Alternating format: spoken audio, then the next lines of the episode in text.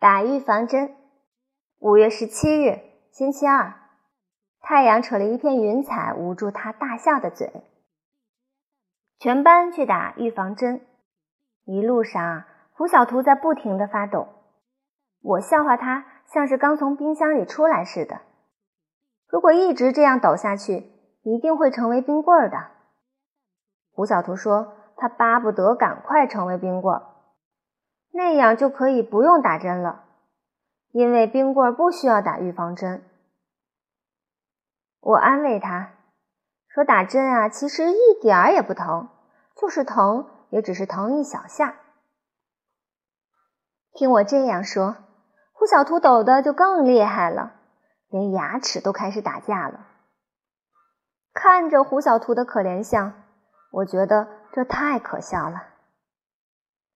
终于到了医院，我决定要表现的勇敢些，给胡小图做个榜样，就一下子冲到前面，撸胳膊挽袖子。一位医生戴着大口罩走近我，小朋友，你真勇敢。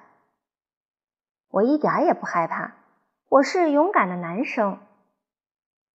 可是为什么我全身都在发抖？牙齿也在不停的打架。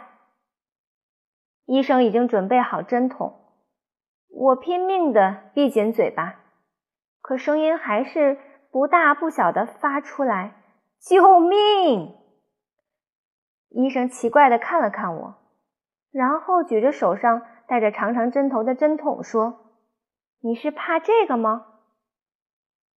小小的针头无限放大起来。我头晕了，眼前的一切旋转起来，耳边仿佛还能听到，只是有点刺痒，不会疼的。终于，我眼前一黑，什么也看不见了。